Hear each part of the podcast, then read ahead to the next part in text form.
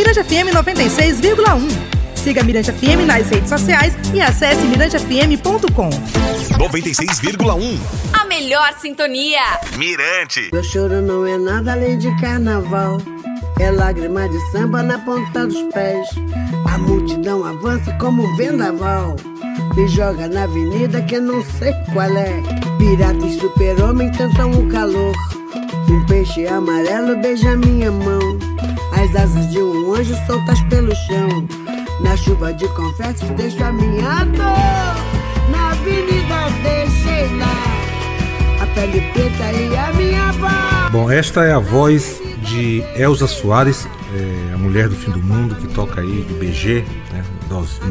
Soltando som aí pra gente. Bom, eu tive o privilégio, né, no carnaval de 2018, discotecar no bloco Bota Pra Moer, uma criação da dupla criolina, né, Ale Muniz e Luciana Simões.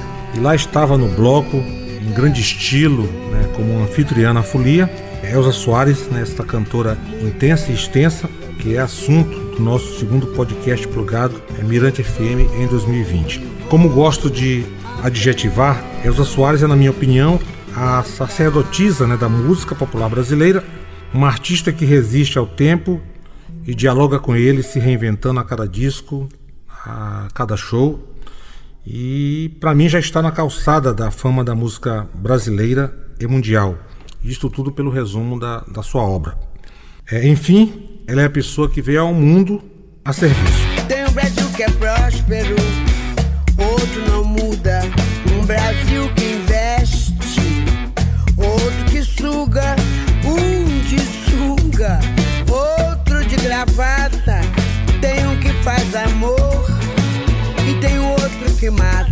Elza da Conceição Soares, conhecida artisticamente como Elza Soares, nasceu no Rio de Janeiro em 23 de junho de 1930. Com mais de 80 anos, Elza foi eleita pela rádio BBC de Londres como a cantora brasileira do milênio em 1999.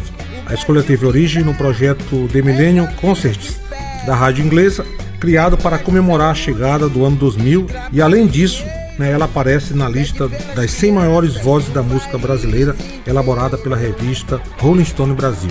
Nascida de uma família muito humilde, composta por 10 irmãos na favela Moça Bonita, atualmente chamada de Vila Vintém, no bairro de Padre Miguel, e ainda pequena mudou-se para um cortiço no bairro da Água Santa, onde foi criada. Na infância, Elsa brincou na rua, soltou pipa, é, brigou com os meninos da comunidade e diz ela que vivia uma vida pobre, porém feliz para uma criança, apesar de ter que ajudar a mãe nos serviços domésticos, levando lata d'água na cabeça. Um exemplo de força, resiliência e resistência, a cantora Elsa Soares sabe como ninguém como reconhecer a queda e não desanimar. Levantou e sacudiu a poeira e deu a volta por cima a cada obstáculo que a vida lhe impôs. E eu vou citar aqui, Odojinho, curiosidades que talvez você não saiba sobre a cantora Elza Soares. Eu não vou sucumbir.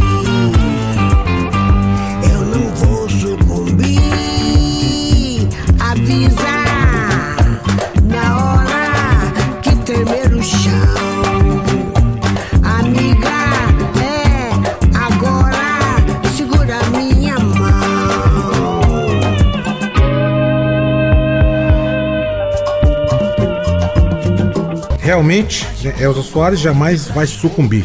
Nesta novela da vida real, ela herdou o sobrenome Soares do primeiro marido, com quem foi obrigada a se casar pelo pai ainda aos 12 anos. Aos 13 anos, engravidou pela primeira vez e ela afirmou em entrevista que, mãe muito jovem, brincava ao mesmo tempo em que cuidava das crianças. E aos 21 anos já havia se tornado viúva. Dois filhos de Elza Soares morreram na infância. Segundo ela, nem chegaram a ter nome morreram de fome nos anos de 1950. Aliás, foi na tentativa de conseguir dinheiro para salvar um deles, eh, já doente, que se apresentou escondida pela primeira vez na Rádio Tupi. Sobre a fome, Elsa revelou que por vezes precisou espantar os urubus para pegar o resto de comida que estava no lixo. Nesta história digna da novela Senhora do Destino, Elsa Soares viu sua filha Dilma ser sequestrada por um casal de confiança com quem deixava a menina pra, para ir tra trabalhar.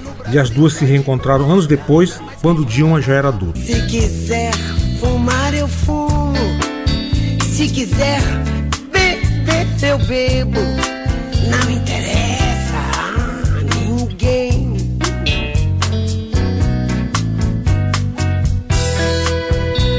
Se o meu passado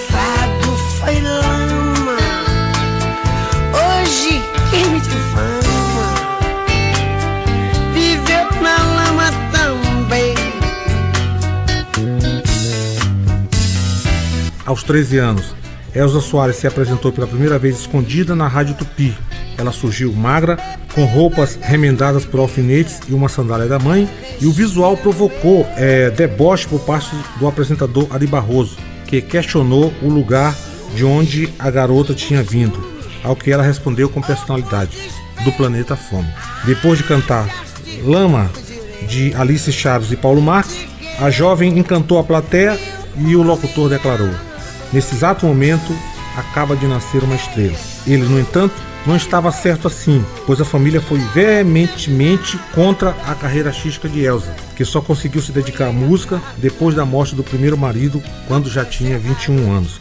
Aí surge um convite especial e em 1962 foi convidada por um empresário uruguaio para cantar para a seleção brasileira de futebol. Na ocasião, ela conheceu Louis Armstrong, que ficou encantado com a voz de Elsa e tentou persuadi-la a ir para os Estados Unidos. Na mesma época, a cantora conheceu o homem que mudaria o rumo da vida dela, o jogador de futebol Mané Garrincha, por quem se apaixonou.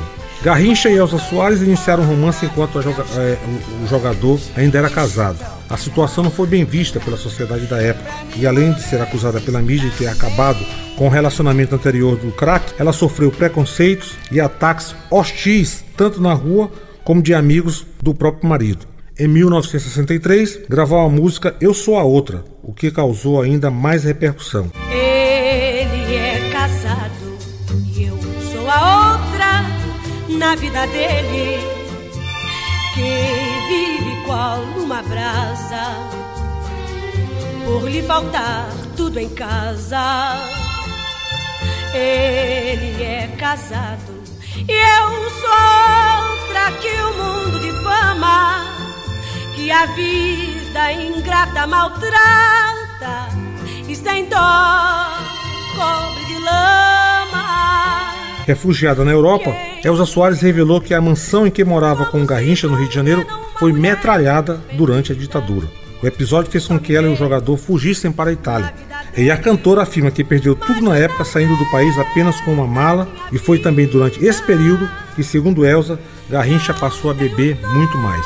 A volta do casal ao Brasil foi marcada pelo vício do álcool, o jogador, que em 1983 morreu de cirrose hepática. Em 1969, bêbado, ele causou o um acidente que matou a mãe de Elsa Soares, Rosária, arremessada para fora do carro. Os problemas do casal não se resumiam à bebida uma que Elsa também era vítima da violência doméstica. Vamos gritar nas horas ruins e gemer na hora boa. As mulheres têm que denunciar, desabafou a cantora em entrevista para a revista Quem ao comentar sobre a música Maria da Vila Matilde, que retrata a temática. Cadê meu celular? Eu vou ligar pro 80, vou entregar teu nome e explicar meu endereço. Aqui você não entra mais, eu digo que não te conheço e jogo água fervendo se você se aventurar. Eu solto o cachorro e apontando pra você, eu grito perto. Eu quero ver você pular, você correr na frente dos vizinhos. Você vai se arrepender de levantar a mão pra mim. Aí veio o divórcio e Elza Soares e Garrincha se separaram em 1982. Um ano depois, ele morreu por conta do vício e foram 17 anos juntos. Hoje é chique ser mulher de jogador. É uma promessa de futuro, mas quando se faz por amor, a pessoa não se arrepende nunca. Elza Soares diz não ter mágoas. Passado é passado, passou. Para ela, o importante é viver o agora, já que o futuro ela diz desconhecer. No meio a tanta turbulência no campo amoroso, veio a depressão e no ostracismo, Elza Soares passou a se apresentar esporadicamente e pensou em abandonar a carreira. Ela procurou Caetano Veloso, que estava fazendo show no Circo Voador, e disse a ele que iria parar de cantar. Foi então que Caetano convidou ela para gravar um dueto na música Língua, em 1984, e Elsa nunca mais cogitou largar a atividade musical.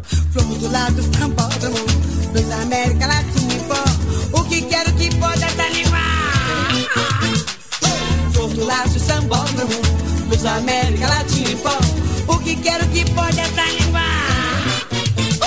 A outra cicatriz permanente na vida de José Soares aconteceu no ano de 1986. Morreu Garrichinha aos 9 anos em um acidente de carro.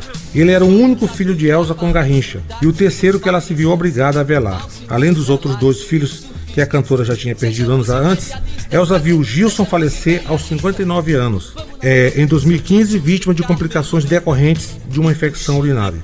Ela diz: A única coisa do passado que ainda lhe machuca é a perda dos quatro filhos dela. O resto Elsa tira de letra. Segundo Elsa, o filho é uma ferida aberta que não cicatriza, estará sempre presente em sua vida. Como já falei no início do podcast, além de eleita pela BBC de Londres como a cantora brasileira do milênio, em 2003 Elsa foi indicada ao Grammy Latino pelo trabalho do Cox ao pescoço. Quatro anos depois, se emocionou ao cantar o hino nacional à capela na abertura dos Jogos Pan-Americanos no Rio. Porém, foi a Mulher do Fim do Mundo, primeiro álbum só de inéditas lançado após mais de seis décadas de carreira que se tornou seu trabalho mais premiado. Com ele, a cantora recebeu o troféu APCA da Associação Paulista de Críticos de Arte e o Prêmio da Música Brasileira e o Grêmio Latino de Melhor Álbum de MPB. Em 2014, Elsa precisou passar por uma cirurgia na coluna para deparar os danos de uma queda do palco que sofreu no ano anterior. Desde então, ela se locomove com dificuldade a passos curtos e se apresenta sentada durante os shows. É mesmo com todas as adversidades na vida, Elza Soares não entrega os pontos, pois continua ativa e produtiva.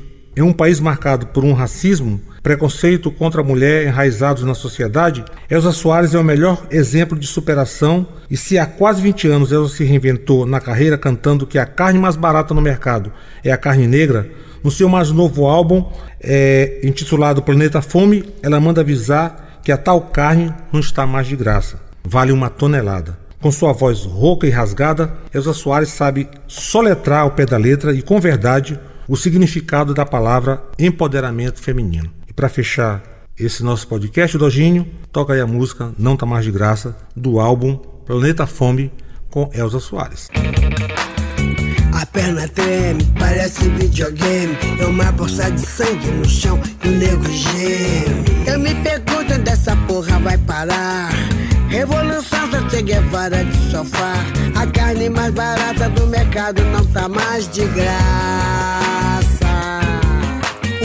Não valia nada agora vale uma tonelada. A carne mais barata do mercado não tá mais de graça. Mirante FM 96,1. Siga Mirante FM nas redes sociais e acesse mirantefm.com. 96,1 FM. Mirante FM.